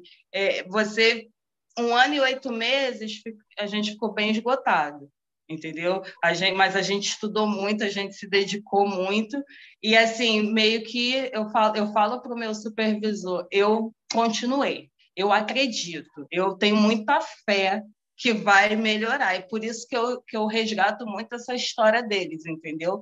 Então, assim, eu queria já, para finalizar, é, dizer para o Luiz que, assim, você sistematizou todo um raciocínio aqui que eu rabisquei no papel. Eu tive vários contratempos. Só um minutinho, gente. Eu peço desculpas para vocês, porque assim, eu moro numa área que está tomada pela milícia e pelo tráfico, então estão batendo aqui na minha porta. Perdão. É... Mas é isso, assim, que basicamente eu, eu, eu, eu quero muito, muito, muito assim que todos os agentes consigam é, se qualificar, se, se, se preparar, acreditar, porque muitos acabam fazendo assim, porque precisam do emprego, precisam se sustentar, e, e meio que você faz mais pela ordem do que do que por acreditar. Mas eu gostei muito, muito, muito do, do da colocar, das colocações do Luiz, porque isso ele conseguiu assim sintetizar uma realidade assim de, de como como a gente funciona é, é, na prática. Então, assim, obrigado, gente, pela oportunidade. É, desculpa os contratempos, eu já me antecipo, tá? Porque, assim, foi uma semana, assim, desafiadora para mim. Parece que tudo foi contra para eu não participar disso aqui, mas eu estou muito feliz. Obrigada. Mais felizes estamos nós, mais felizes estamos nós. Pode ter certeza absoluta, viu? Marcela, primeiro preciso dizer que você é um espetáculo, você não é uma pessoa entendeu? Você falou que conhece todo mundo na comunidade, que chega lá, conhece o Gari, conhece isso. Mas, claro, como é que uma pessoa como você não vai conhecer todo mundo, né? Pois é. A gente fala que pessoas nascem, algumas pessoas estreiam. Você não nasceu, você estreou. Você é de um, uma capacidade de comunicação, de uma leveza quando fala, que é uma delícia, né? Eu sou apaixonado pelos sotaques que o Brasil tem. Uh, o sotaque carioca é muito característico, então é, é, é, é legal ouvir, é gostoso ouvir. E você falando sobre a sua vivência de uma forma tão querida, tão apaixonada, minha irmã, você podia estar falando em outra língua que talvez eu entendesse, porque brilha, você brilha falando. Salta aos olhos o amor que você tem pelo que você faz. E assim, enquanto você falava, a gente mais cedo conversou, você disse que você está pelo telefone, talvez você não tenha acompanhado o chat, mas olha, eu vou te dizer, da mesma forma que durante a fala do Luiz teve muita gente interagindo e pedindo a apresentação e tudo, na sua fala teve muita gente concordando com você, falando que passa as mesmas dificuldades, que você falou sobre a rotina deles, algumas pessoas falando que não tem essa estruturação do processo de trabalho como você tem no município em que atua, mas que sofre das mesmas pressões que o próprio Luiz comentou, de ter uma meta que é quantitativa, de não ter é, é, é, um veículo de comunicação, um canal de comunicação para falar sobre as questões qualitativas do seu trabalho, aquilo que não cabe no número e que você falou que você percebe no dia a dia na comunidade onde você trabalha. Uh, e uma coisa que você falou que me marcou muito, martelou aqui na minha cabeça, que ficou, foi muito, muito legal ouvir. Você vê os dados, você você tem vontade de chegar e, e, e, procurar estatisticamente uma relação causal, uma significância, alguma coisa desse tipo. Ou seja, você não quer simplesmente recolher os dados, tá, botar eles no, num sistema. Você quer entender, porque você mora na comunidade, você é de lá, né? É Curicica, não foi que você falou? É, na verdade, eu moro no tanque de uma vida, a vida inteira na Taquara, trabalho na Taquara, trabalhei na Curicica, trabalhei na CDD, trabalhei em um monte de lugar. Eu já, já rodei aí um pouquinho. Mas todos os lugares para você são importantes. Por quê? Porque são pessoas que você conhece, são realidades próximas da sua. Quer dizer, é uma coisa que, que para quem estuda saúde pública, você está fazendo saúde pública, isso é indispensável. Né? Você está dando significado para o teu trabalho. Então, assim, nossa, queria te agradecer demais pela tua participação, dizer que que bom que você conseguiu superar todas as dificuldades para poder estar tá aqui com a gente hoje, né? Não, ah, não fiz a minha apresentação então, por nada, nem se preocupa, tu conseguiu estar tá aqui e fazer uma coisa que foi super importante, né? As duas, os dois movimentos foram muito complementares e muito importantes. Luiz veio com um, um, primeira experiência dele também, que já, já viveu isso, né? Uh, tanto que chegou onde chegou porque tem vivência, tem experiência com essa situação. Não é uma indicação política, é uma indicação técnica. Ele está lá técnico, né? Uh, e trouxe ali um resgate histórico importantíssimo para quem está aqui. E você vem com uma vivência muito bem estruturada no município do Rio de Janeiro, que, com todas as dificuldades que tem, ainda consegue produzir excelentes resultados em saúde. Né? É, eu costumo dizer que alguns municípios fazem milagre. E, teoricamente, a gente vê alguns milagres acontecendo no Rio de Janeiro. Né? Não é milagre, é força do trabalho de pessoas comprometidas como você. Mas a gente vai chamar de milagre porque, enfim, fica dessa forma. Eu sei que algumas pessoas deixaram perguntas no chat. A minha pergunta você já respondeu, que era a questão da sua formação. Então, eu estou muito contemplado, né? A formação mudou completamente a forma como você vive, causou quase que um constrangimento, porque quando você voltou para a ponta, você chegou com todo o gás, chegou no, no 220, e o pessoal, eita, peraí, aqui ainda está na pilha alcalina, né? Precisou ir mais uhum. devagar um pouco. Mas que bom que você não desistiu, que bom que você conseguiu plantar várias sementes, e eu fiquei muito feliz pela forma como você conseguiu apresentar a importância de uma educação continuada, uma formação consistente, e mesmo não, não encontrando sempre os lugares mais prósperos para a gente fazer o nosso trabalho acontecer, você conseguiu dar um exemplo fantástico, que é da perseverança naquilo que faz, né? Não, eu não consigo fazer tudo hoje, mas eu vou aproveitar aquela pessoa ali, eu vou falar para ela como é que ela vai fazer o descarte adequado do papel higiênico, como é que ela vai vedar ali é, uma caixa d'água, né? Uh, você falou uma coisa que para mim foi muito interessante que eu queria que os meus alunos da graduação ouvissem. É mais fácil você ver a casa da pessoa que está numa situação de maior vulnerabilidade, numa periferia, do que no condomínio que se acha é, praticamente Copacabana, Jardins, Ipanema, oh, né? É igual. Né? Enfim, ah, quem sou eu para falar nesse momento, né? Deixa lá, deixa quieto, deixa quieto, né? Tem a musiquinha aí. Mas tem umas outras perguntas que o pessoal anotou aqui, eu queria ver quem é que está com as perguntas aí que pode compartilhar, ou se sou eu que vou compartilhar as perguntas também, acontece muito, né? E aí, olha só, pessoal no chat, por favor, pode fazer. Inclusive, acabei de receber uma mensagem aqui nos nossos bastidores que os microfones de todos os participantes, e nesse momento nós temos nada mais, nada menos do que 105 pessoas simultaneamente aqui no Zoom, e ainda tem o pessoal que estava assistindo pelo YouTube. Eu entrei rapidamente no YouTube para ver se estava ao vivo, vi que tem é, algumas pessoas assistindo no YouTube. Isso é, inclusive, muito legal, porque é, ah, eu queria ver de novo, eu queria prestar atenção naquilo que o Luiz falou. Vai lá no canal do YouTube da Proep, tá lá, já tá lá, tá agora lá. É ao vivo que vai lá e, e, e, já fica registrado lá. Então, acabou aqui. Você quer ver aquela referência que ele falou? Pode correr lá para ver a referência. Quer relembrar alguma coisa? Pode ir lá relembrar também, né? Eu adoro que fica gravado no YouTube e ao mesmo tempo eu entro em pânico, porque eu não posso falar minhas besteiras, senão vai dar errado para mim, vai dar ruim para mim. Mas olha, o Matheus levantou a mão, eu acho que ele vai passar algumas perguntas, e aí vocês dois fiquem à vontade, tá? Tanto o Luiz quanto a Marcela. Ah, não tem a pergunta para a Marcela, a pergunta para o Luiz. Pode até vir direcionada, mas se o Luiz quiser complementar a Marcela, ou a Marcela quiser complementar o Luiz, o ambiente é aberto para todos. Fica à vontade. É, só recapitulando primeiro, boa, boa noite, pessoal. Parabéns pela, pela palestrante Marcela, Luiz Mota, e também a gente agradece a presença de todos. Foi uma, uma sessão muito bem sucedida. Já chegamos ao pico de 108 participantes simultaneamente, então parabéns a todos. Então eu vou recapitular uma pergunta da Liliane Herber. Então, se ela que te quiser à vontade complementar sua pergunta, é, a pergunta dela foi ainda na apresentação do Luiz, quando ele estava apresentando os, os, indicadores, mais inicialmente da sessão. É, como verificamos, é, a pergunta dela é como verificamos se o município está recebendo as verbas referentes a esses indicadores? Aí, se você quiser complementar, Liliane, fica à vontade.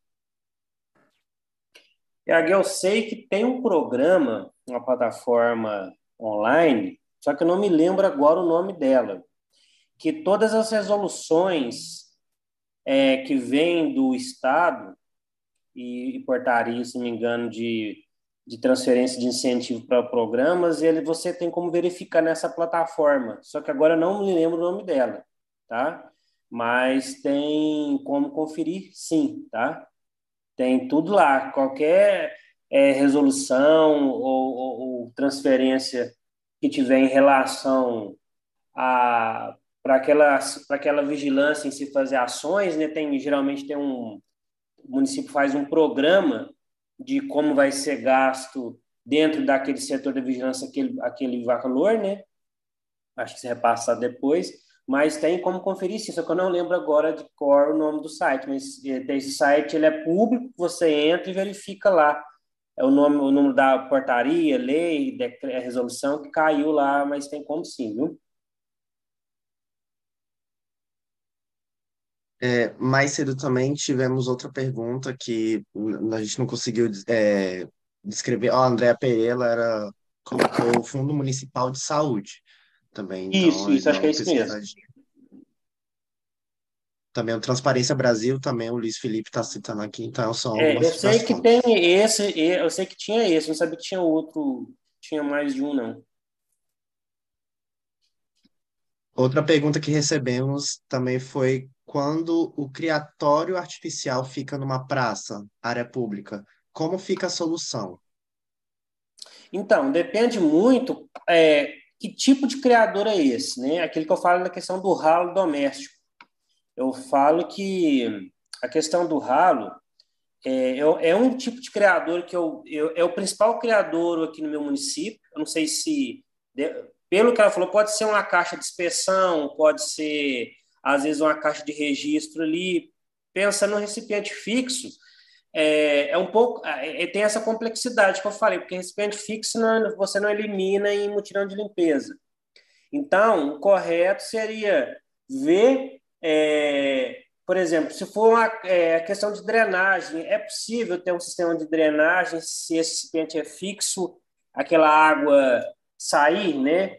Ou se não, de que forma que eu posso é, cobrir aquela, aquela, é, aquele local de foco ali para que não, não tenha criadouros. Vou dar um exemplo claro, fácil de entender. Às vezes tem aqueles parquinhos, né, que ficam, ficam na praça, daqueles equipamentos de fazer exercício, tal, que a prefeitura põe, tem situações que ele fica velho, não é reposto, aí, os, eles arrancam os brinquedos, né? Aqueles eh, os aparelhos e fica um cano no chão com aquele buraco, né? Aí a pessoa fala assim: ah, põe areia, só que questão de areia, se chover escorrer a água, vai jogar a areia fora. O que, que eu uso aqui no município? A gente usa?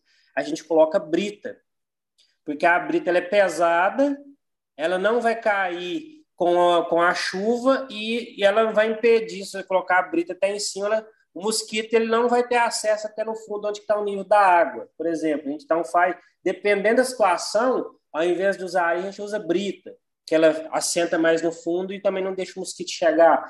Então, cada situação é, é uma situação diferente dependendo do criador, mas criador fixo realmente, geralmente é, é, o, é o que é mais complicado. Por exemplo, fonte, né? Uma fonte no meio da praça.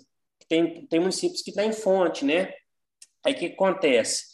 Eu, eu fui, eu, num ponto assim, eu sou muito feliz, sou muito feliz de ter um, um, um método de controle no município, que foi controle biológico peixe larvófago, tá?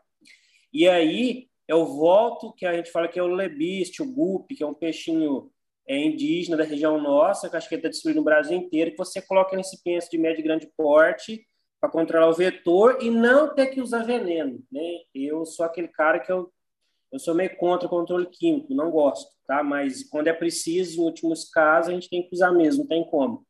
Mas pensando nisso, é, tem muitos locais que a gente usa, a gente faz criação do, do, do esse reticulato aqui, né, o GUP, para colocar em respeito de grande porte. Nisso, a gente vê o quanto é importante a reavaliação do, do PNCD. Porque, com o passar do tempo, e a gente vê isso em documento, nos manuais, onde você coloca um do lado do outro assim, que o PNCD está regredindo. Vou dizer isso por quê? Até o manual de 2021 de normas técnicas do PNCD, você tinha orientação do uso do, do controle biológico peixe larvófilo e recipientes para evitar foco de mosquito, do caixas de médio e grande porte, recipiente fixo e tal. Quando você vai para os manuais do Lira, que foi o primeiro de 2005 e o, e o último, se não me 2013, e as diretrizes de 2019, ela retira o controle biológico peixe larvófago, que é um sistema que qualquer município pode fazer, você não vai usar veneno, é barato, é prático, é gratuito, e ele fala só do controle biológico com BTI, com biolarvicida. Para quê? Por que, que o PNCD tirou a orientação do uso do peixe larvófago e colocou, colocou só o uso do herbicida biológico? Então, assim, não tem sentido. Porque é um método de você oferecer, colocar no recipiente de grande porte, numa fonte que está na praça ali. Imagina você colocar o peixe larvófago ali para controlar a de mosquito e, ao invés disso, você usar cargas e cargas de veneno, cargas e comprimidos e comprimidos de, de inseticida, que você, de herbicida que você estava evitando de jogar na natureza, e o, e o tira isso dos manuais. Por quê? Fomentar mais inseticida do que o, o controle natural. Então, assim, tem coisas que não faz sentido nenhum. Então, assim, é muito para mim, que estou em campo, e tô, fui de campo e estou na, na, na coordenação, na referência técnica do município hoje, é muito claro para mim, pode ser até que tem, às vezes, é, pessoas que não concordem, mas o fato de tirar um método de controle que é totalmente gratuito e passível, que você ensina até questão ambiental para as crianças e todo mundo mais, de prevenção, saúde única e tudo, para falar aqui, não tem explicação nenhuma de não ter como o programa não ter que reavaliar e, dessa forma, mostrar que está até andando para trás. E além do que, o peixinho é lindo, né? Quem conhece sabe que o peixe é bonito pra caramba. Eu era moleque, eu adorava peixe, tinha aquário em casa. É um peixe que se, ele se reproduz muito rapidamente, é. muito adaptável. Então, definitivamente, é, é, seria uma coisa super, super fácil. A ah, gente implantou o controle aqui no município em 2009 e entrei, aí, aí, eu, aí depois eu fiz uma, uma quantificação em 2014, a gente deixou de usar herbicida, porque eu colocava o peixe, meia tonelada de inseticida. Colocando o abate, o antigo organo fosforado, aquele que era misturado com areia, entendeu? Então, assim, olha o quanto a gente evitou, que é meia tonelada de veneno que não foi jogado fora na natureza devido ao uso do peixe. Que loucura, né? Olha, teve mais pergunta no grupo, tá? Aqui no chat, desculpa. Uh, Luiz, os mosquitos modificados geneticamente, na sua opinião, são efetivos, são eficientes? O, o, o mosquito modificado, né? Geralmente o mosquito com Wolbachia, com radiação, mas agora realmente é com a Wolbachia, né? A bactéria que esteriliza a fêmea do Aedes, vamos dizer assim, para o vírus não replicar no organismo dela, ele, ele, ele, tem, ele funciona assim, tá? Acho que aqui em Minas, se não me engano, vai ter tem essa proposta de criar é, um, um laboratório em grande escala para criar esses mosquitos em massa com Wolbachia e distribuir para os municípios, tá? O uso da Wolbachia para controle, que é um controle biológico, vamos dizer assim, é que você usa um mosquito bem, né? Um mosquito é, que não vai replicar e ele vai no, no campo com a cópula, aos poucos, ele vai passando essa bactéria para o mosquito selvagem, vamos dizer assim, né? E ele funciona assim, tem dado muitos resultados assim, satisfatórios no mundo inteiro, tá? E acho que no Rio de Janeiro tem um, acho se não me engano, foi até da minha bancada do, na, minha, na, minha, na minha dissertação do mestrado, o Luciano Moreira, que eu acho que é o, que é o, o pesquisador é, nessa área de Wolbachia, que principalmente no Rio, Baixada Santista, se não me engano, ele já fez muito experimento ali, tá? Wolbachia é uma, é, é uma iniciativa, é um método, é outro método auxiliar, a gente tem que pensar em ele como é, controle estratégico integrado, eu gosto muito de falar isso, porque são ações, de, é, são várias ações, tá? Para mitigar a questão do controle de dengue, questão de uso de armadilha de controle de fêmeas também, a GAT, é uma armadilha que também faz parte do meu laboratório de pesquisa lá da UFMG, onde eu estou inserido lá. O uso de armadilhas para controle de mosquito, não só para monitoramento, é uma coisa que a gente estuda muito, tá? É, então, assim, não tem, a, não tem a bala de prata, mas várias ações de forma estratégica integrada, a gente entende que se houver uma organização, que a gente pode, às vezes, chegar num, num, num, num ponto em comum ali. Luiz, é, aqui no chat estão fazendo vários comentários, né? O Christian Pereira, que é de Pernambuco, comentou que para eles lá o controle através do peixamento é complicado, porque lá em Caruaru, que é a cidade dele especificamente, a água vem com muito cloro. E o cloro acaba não deixando o peixe vivo, né? Então, é, para eles, talvez não seja tão simples o peixamento. Mas você falou um termo que eu adorei agora no fechamento, que foi ótimo, né? No fechamento desse comentário seu. Não tem a bala de prata, mas o conjunto de atividades ele Exatamente. pode ser efetivo. E dentro dessa ideia do conjunto de atividades tem uma provocação que eu particularmente não sei responder. Então, estou abrindo não só para o Luiz, para a Marcela, mas para quem está aqui presente, se tiver algum conhecimento a respeito. A Camila falou. A Camila. Não, desculpa. Quem falou inicialmente sobre a questão das bromélias foi a Andréa Pereira, que eles visitaram uma floricultura e encontraram larva nas bromélias, mas a proprietária insiste que a planta libera uma toxina que mata essas larvas. E aí eles perguntam como, como proceder. E, de fato, depois a Patrícia Cerdeira falou que também encontrou diversas vezes larvas em bromélias na região dela, né? E aí a pergunta é essa: o que, que a gente faz com a bromélia? O que, que a gente faz com a dona da floricultura?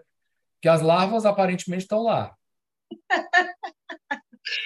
Olha só. Pode falar, mas já falei muito. Pode falar, Marcelo. Eu vou contar uma historinha para vocês. Quando foi meu primeiro ou segundo ano na casa, eu fui fui visitar uma, uma casa de plantas, um horto. Tinha 230 bromélias. E eu Nossa. olhei uma por uma. Todas estavam com larvas, tá? E eu virei todas porque eu era muito sem noção e o meu, meu supervisor quase me tacou, mas eu falei para ele, ela não quer que eu bote os trocinhos lá, né? Porque a gente tinha o granuladinho, ela falou que não podia, tudo bem. Eu falei, eu vou virar uma por uma, e a senhora não mora. E aí depois eu expliquei para ela, a gente escolheu, positivo e tudo mais. Mas normalmente, quando tem bromélia, eu peço para o morador colocar borrinha de café porque vai dando, deixando aquela aguinha chata para a larva. Falei, mas tem que ser todo dia, hein? Falei, é bom que o café também deixa tacar um pouquinho na terra, para fazer uma compostagemzinha legal, ou bota um pouquinho de sal grosso, que aí também tira as energias ruins. Também a gente vai na brincadeira, mas a gente tenta convencer. É muito difícil você determinar o que você tem que fazer na casa da pessoa. É, é, é esse o ponto. Né? Se eu falar de uma forma seca, eu vou falar, não pode. Não pode.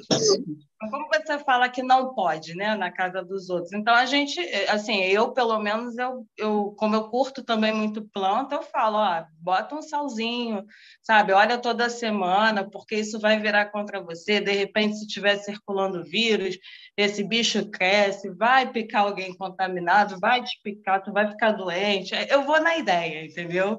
Às vezes funciona, né? Às vezes não funciona. É aquela coisa bem da formiguinha mesmo. Vai na ideia e tenta convencer esse povo aí de não, de não botar bromélia, pelo menos verificar, né? É o mínimo. Então, geralmente, o, o morador que tem a bromélia que gosta ali, ele não deixa fazer absolutamente nada. É, até a Fiocruz, se não me engano, ela já tem artigos dela, de pesquisadores da Fiocruz, eu mesmo já li, mostrando quanto a bromélia, que às vezes tinha essa ideia que o mosquito, realmente, o Aedes aegypti, ele é muito urbanizado, ele gosta principalmente de recipiente artificial, e que a bromélia como recipiente natural era só a Aedes abopitus que desovava mais, ou o Culex, e o Aedes aegypti não, não, não, não é tão preferencial para a família do Aedes. Isso já foi derrubado já há muito tempo. O Fiocruz já tem pesquisa falando disso, já tem artigo publicado, tá? É, e não tem mais de um. Então, assim, então tem moradora, já tem, tem dona de floricultura na minha cidade que fala que ela dá larva de mosquito, mas não é do Aedes, que é do, que acho que é do Culex, do pernilão comum. Então, não precisa se preocupar. Então, o que, que a gente tenta fazer com os moradores? Tentar de, desestimular o máximo de ter bromélia, o máximo que der. E teve situações é, de morador ter, assim, à frente do jardim, aquele jardim de frente para casa que a pessoa monta, muito bonito, cheia de bromélia. Aí, a partir do momento que a gente começou a mostrar as levas para ele, e mostrando a questão da importância foi a epidemia de dengue, eu acho que ele ficou tão, assim, ele ficou tão cismado, ficou, não sei, pensando da cobrança que viria, às vezes o, o, o, código o fiscal de postura do município, às vezes, notificar, e ele, assim, ele arrancou todas as bromélias, e o que, que eu orientei para ele? Como ele gosta muito da bromélia, da fisionomia dela, né? Usar uma planta que é similar a ela, parecida e não para a água, que é o tipo que chama agave. Tem algumas espécies de agave que tem aquela folha, né, aquele cacho assim, parece uma bromélia, só que ela não dá ela não para a água na axila foliar dela embaixo ali, ó. Então a pessoa tirou aquelas bromélias e colocou uma espécie de agave lá, tá?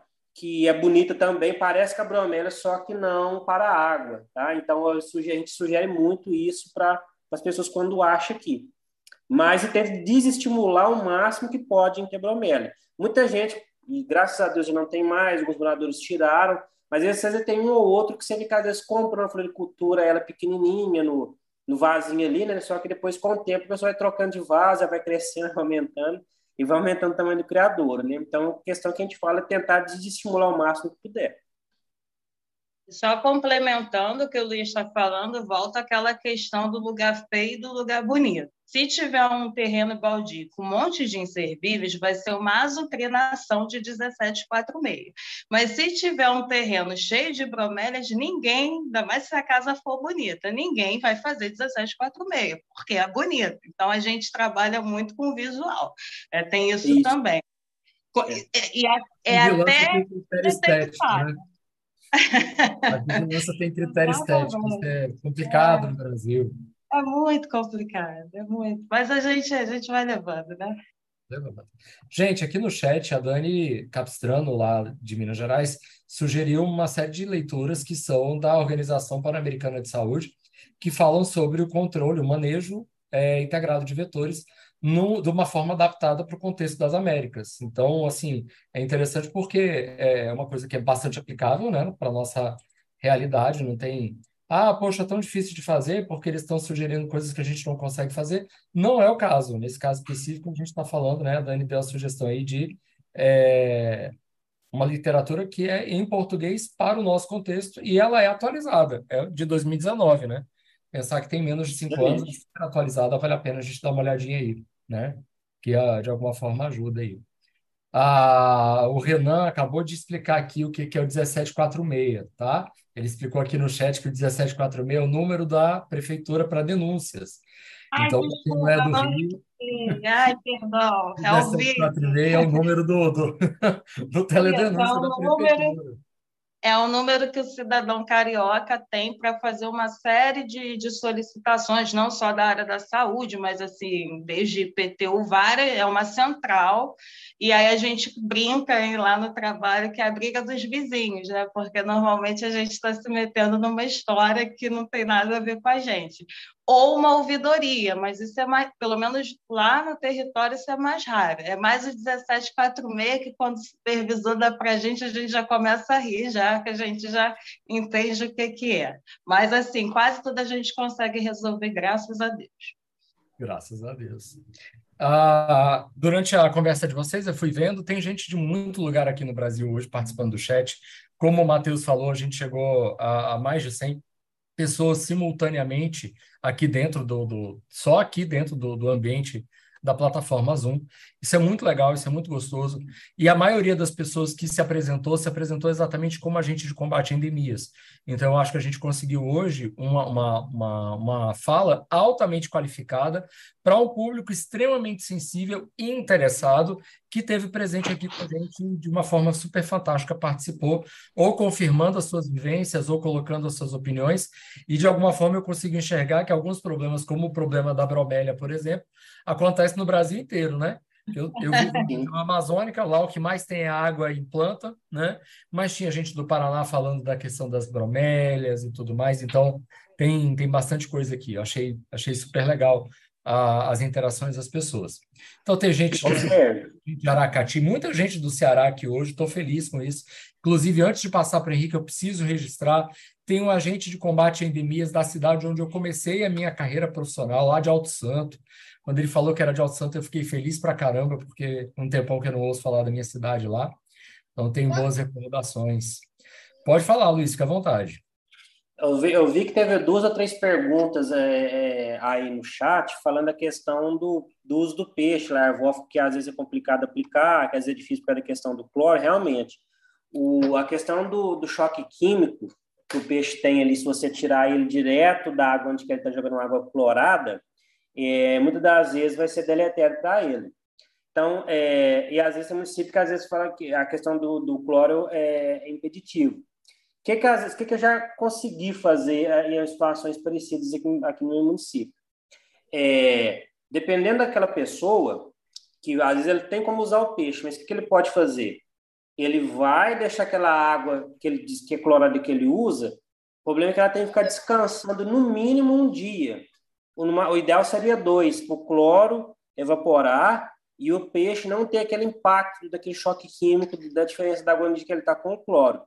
Então, às vezes, se o, a gente sabe que é difícil, né, que às vezes é, é por causa da realidade, municipal realidade, mas se aquela água ficar, ela deixa ela descansar por um dia, o ideal seria dois, o peixe não vai ter. Por mais que aquele aquele choque, por mais que depois venha cair uma água com cloro, mas de acordo com a pessoa está tirando a água ou ela está ela está revezando, aquela água com cloro vai misturar naquela água que está sem cloro ali, e a questão da quantidade de cloro na água, se o peixe estiver ali, não vai ser muito grande, às vezes ao ponto de matar ele, tá?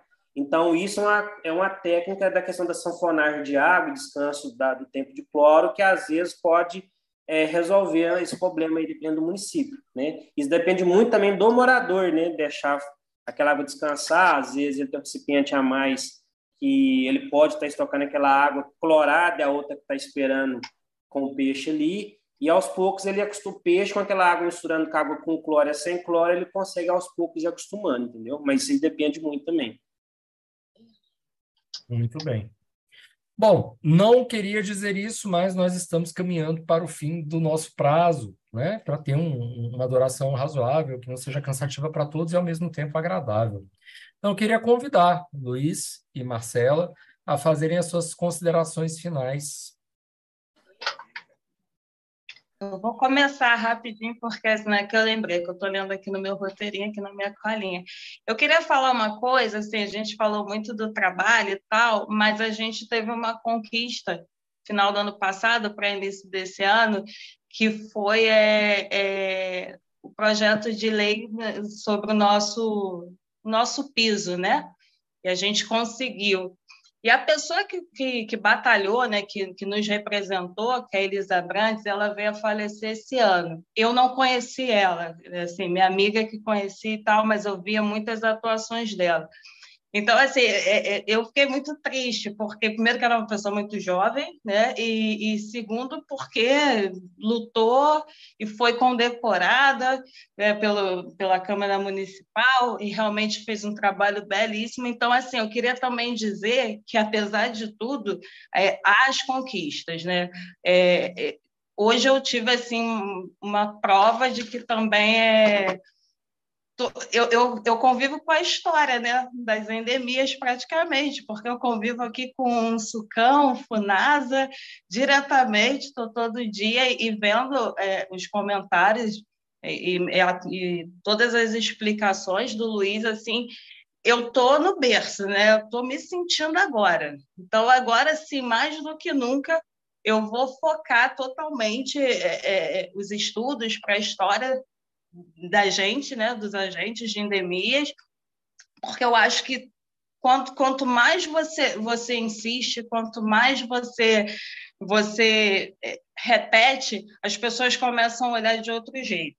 É, é, não só como uma mera função, é, ou isso ou aquilo, mas sim como profissionais de saúde, é, como, como pessoas que estão ali numa outra, numa outra vibe. É, a gente tem um papel muito importante nesse, nessa situação hoje climática, nessa situação hoje ambiental, que tende a piorar, infelizmente, mas que a gente vai precisar para ontem pensar em soluções. Então, assim, eu queria já aproveitar agradecer a todos vocês, obrigado pela paciência, eu peço desculpas pelos contratempos que foram muitos, eu realmente tinha que estar aqui.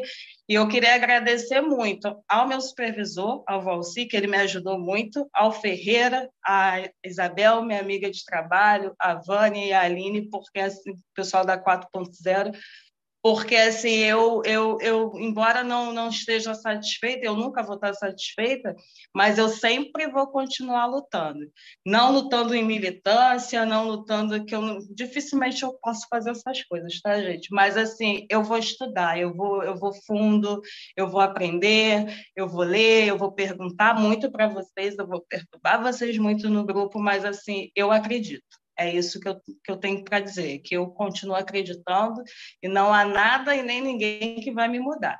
Mas, mais uma vez, obrigado. Obrigada a todos e brigadão, tá, Luiz? Porque você, você direcionou aqui minha fala total. Obrigada. Antes do agradecimento final aqui, vou dar uma sugestão para Marcelo. Marcelo, sério, sua vivência é tão rica, tão grande de vivência e, e mostrar a, a, vida dentro e fora do agente de endemias, é, de, de, uma, de, uma, metrópole, né, e, e, mostrando a realidade, você podia escrever um livro falando dessas histórias. Eu acho que essa, essa história dá, dá um livro, viu? Aguarda!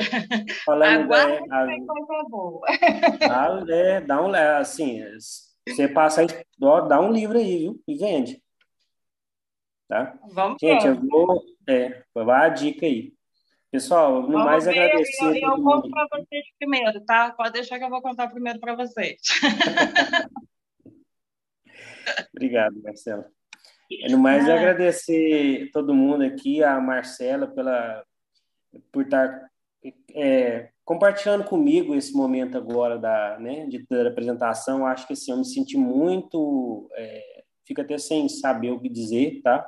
Então, quanto eu fiquei feliz, agradecido por essa troca de experiência. Agradecer a Proep também por tá, ter pego, né, ter aceitado essa proposta de, de, de, de, de acho que tema para estar tá colocando aqui na, na para os ouvintes, para todo mundo aqui na internet, para os associados, porque é, eu acho muito importante essa questão do controle de vetores e com qual é o futuro do controle de vetores e do agente de endemias, tá? Vai ser agente de saúde única, né? Vamos ver o que, que vai, o futuro vai dizer do agente de endemias aí. E agradecer a todo mundo, Sérgio, Matheus, todo mundo aí da coordenação da ProEP aí por, pelo ter, sendo, ter deixado esse momento possível, tá? Para todo mundo aqui e agradecer a fala de todo mundo, os participantes, só tenho a agradecer. Bom, eu não tenho nem palavras. Eu realmente acho que essa noite foi fantástica. Eu adoro esse tipo de interação. Eu, eu fico muito feliz quando a gente está aqui junto e está conversando, e está falando, e está aprendendo. Uh, achei essa noite uma das noites mais queridas que eu já participei é, em, em, alguns anos de, de ProEP, né? Porque eu, eu senti a oportunidade de estar tá falando de forma viva sobre alguma coisa. Então, para mim, isso fez muito sentido. Foi muito, muito, muito, muito, muito, muito legal. Gostaríamos de agradecer a você que nos acompanhou até agora e deixar o convite para as próximas sessões Eco. Basta nos acompanhar nas nossas redes sociais. Temos sessões e eventos periódicos abertos e gratuitos e com convidados especiais. Não se esqueçam de acompanhar as novidades da ProEP em nossas redes sociais e até o próximo episódio.